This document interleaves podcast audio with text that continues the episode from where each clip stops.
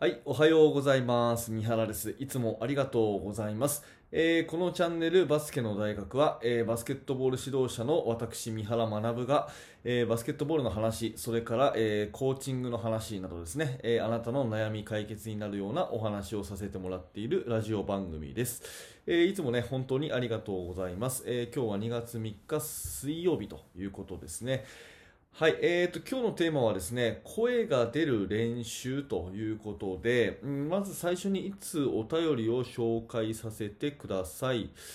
はい、えーと、メルマガの受講者さんからこういったね、えーメッセージをいただきました。えー私はサッカーの経験がありますが、えーバスケットボールは体育の授業で少ししたことがあるくらいの体育教員で、女子バスケットボール部の顧問をしております。えーサッカーとバスケットボールは同じゴール型の球技であり通じるところもたくさんあると日々感じており三原さんもおっしゃっていた声の重要性も生徒たちには伝えているつもりです、えーしかし具体的にバスケットボールでは、えーどのような声かけをするものなのか分からず、えー自信を持って伝えることができていないのが現状です。えーそんなに気にしなくても僕が決めて、えー生徒たちが理解して狙いの共有ができれば問題なはないと分かっていますが生徒たちが次のステージに進んだ時に全く違う声ばかりで困惑させたくないと思っています、えーそこで、えーバスケットボールではどんな声があるか教えていただけるとありがたいです、えー味方をサポートする動かすための声にはどんなものがあるか教えてくださいという、えー内容ですね、えーいつもね、えーありがとうございます。えーこういった多種目からね、バスケットボールを教えてる方、私はね、もう小さい頃からバスケしかやってこなかったので、うん、そういう多種目からね、えーバスケットをやられてる、やられてるというか、指導されてるっていう方は、本当にね、え尊敬しています。ぜひね、頑張ってください。あの、まあ、質問者さんからもね、あるように、サッカーとバスケットって非常にこう、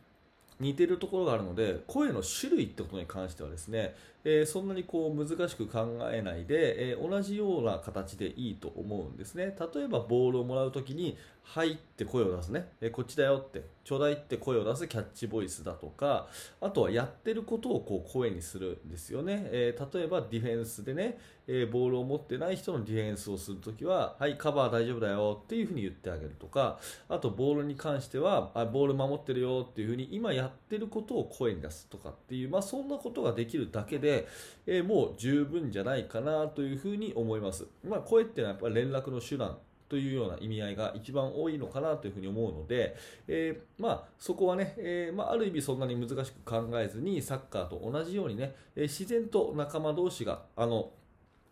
まあ、電話で喋ってるっていうとね、えちょっとまあイメージ湧くから、あのーはい、じゃ今からね、ボールを送るからね、ね、いいよっていうような感じの、まあ、そういう単純なやり取りが、えーいくつできるかってところだと思うので、えー声のね、種類ってことについてはね、まあ、そんな風に捉えていただければ、まあ、間違いないかなと思います。で、えっと、この質問者さんも、まあ、声に関する悩みだったんですけど、メルマガの方でですね、えー声がとにかく出せるようにしたいんですっていうね、そういう声が出ないんです、どうしたらいいですかっていうような質問が結構いただくんですよ。なので今日はね、え声が出る練習方法っていうことで、ちょっとお話ししたいなと思って、えおります。えきっとね、うん、この質問された方も声がすごく出るけどどんな声がいいのかがわからないというよりはあんまりこう声がチームでねまだまだ出てこないっていうそういう意味合いも込めてのこの質問じゃないかなと思うので、まあ、その辺をねお話ししたいと思うんですね。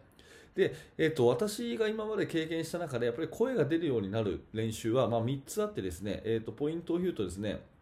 一つは、えー練習の最初に笑う瞬間を作るとですね。練習の最初に笑う。で2つ目は、えー声を出す意味を作るっていうこと。えーそして3つ目はですね、えーコーチが黙るっていう、まあ、この3つ、この3つあたりがね、えーポイントかなと思います。で、私のチームもなんか、うん、なんていうのかな、機械的に、えー、えいえいおーみたいな感じで、こう、ずっとね、エッサエッサエッサって声出してる、そういうチームじゃないので、えーまあ、そうい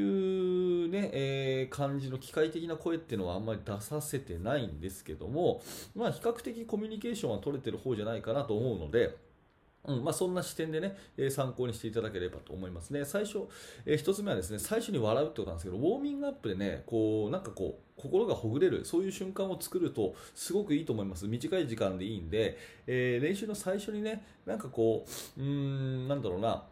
あの、ファイトとかそういう声ももちろん大事なんですけどもそれと同時にですねちょっと笑いを入れて、えー、まあ、脳をこう揺さぶるっていうかですね脳のこのを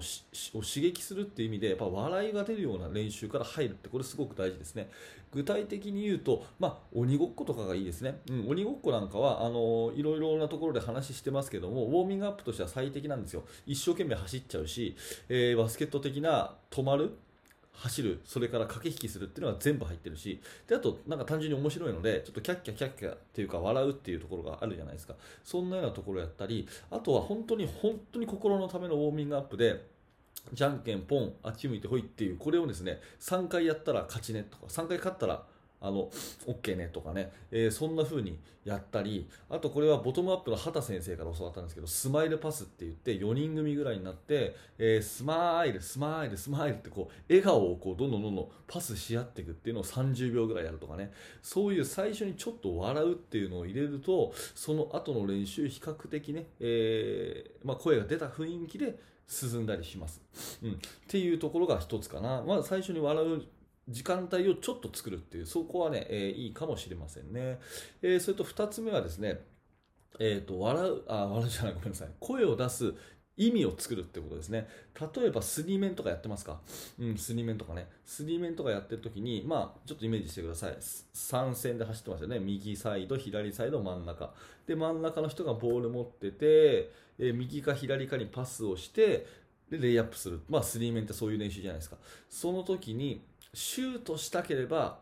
大きく声を出しなさいって言うと思うんですけどボール持ってる人がね声の大きい方にパスしてあげなさいっていう風にするんですよ。もう一回言うね。スリーメンをやるときにただなんとなくね、えー、と約束でこれここはこっちにパスっていうんじゃなくて真ん中の人は2人のうち声の大きい方にパスしてあげなさいっていう風に言うと、まあ、大体みんなシュート打ちたいから走っていくときにはーって 声を出してね、えー、大きい声出してキャッチボイス出すっていうことが習慣になったりします。うん、あの声の一番大きい人にパスしてあげましょうっていうやつはね結構いいですよ。うん、まあコーチがボール持っててね、うん、例えば4対4とかやるときにエンドラインに4人並んでて、ね、でその向かい側に4人ディフェンスが並んでるとするじゃないですか。でコーチがパスをしたら4対4始まりとかっていうふうにするとするじゃない。そしたら4人のうちに最初にボール欲しい人一番大きい声の人に出すねなんつってはいって言った瞬間にこう出すというような声を出す練習ね、えー、あと5対5のゲーム形式の練習するときにジャンプボールから始めるんじゃなくてはい気をつけ、ね、お願いしますって試合のように挨拶させるんですよ、ね、挨拶させる。その時に声の大きい方ボールからねとかっていう風にやるんですね。そうするとお願いしますみたいになってもうこれ最初に言った通りこう笑う感じが入っててでゲームがスタートする、まあ、こんなことはね私は今たまにやりますね、うん。でえー、なので、えーと、声を出す意味を作るっていうこと大事ですね、えー、これ2つ目ですね。で3つ目はねコーチが黙る。これね結構ねうん関係あるかなと思ってて私も練習中ねあのなんかそういう日はね、えーと、ずっと喋っちゃうんですけどえーと、コーチがこう喋るのをなるべくやめてみるってことですね、えー、例えばプレー中に、はい、右、はい、左、はい、ボール入れろ、ああ何やってんだみたいなこう ずっとこうなんか一人絶叫マシンみたいにこう喋るコーチいるじゃないですか。あそれ悪悪くないんですよ。悪くないんですけど全然悪くないですけどこと声を選手に出させるって意味ではうんとそういうことをまあしないでちょっとこっちが黙ってってみると選手がしゃべるようになるっていうことは私の経験上ありますね。だから一人絶叫マシーン系の人はちょっと今日はね声をちょっとやめてみようかな。自分がね自分がやめてみて選手がどれだけ出てるかなっていうのに耳を澄ませるようなそんな日にしてみてもいいかなと思います、うん、はいえー、とねいつもねこのラジオ番組ではですねあのあまり情報多分聞きながら何かしながら聞き流しって方が多いと思うのであんまりね、えー、こうたくさんの情報量詰め込まないようにしてるんですけどちょっと今日はねえー、複雑だったらごめんなさい、まあ、声が出る練習ということで3つね、えー、紹介しました。1つ目はね最初に笑う瞬間作る。それから2つ目は、えー、声を出す意味を作る。で3つ目はね、えコーチが黙ってみるっていうこの3つですね、えもしあなたの参考になれば嬉しいなと思います。はい、えーと、このね、ラジオチャンネルは毎朝7時更新してますので、もしよかったらね、えー、フォローしていただいて、また明日も聞いてください。えー、指導者の方はね、無料のメルマガ講座というものもありますので、えー、ぜひね、えー、説明欄のところから覗いてみていただいて、えー、ぜひ無料のメルマガ講座も登録してください。はい、それでは皆さん、良い一日を三原学でした。それではまた。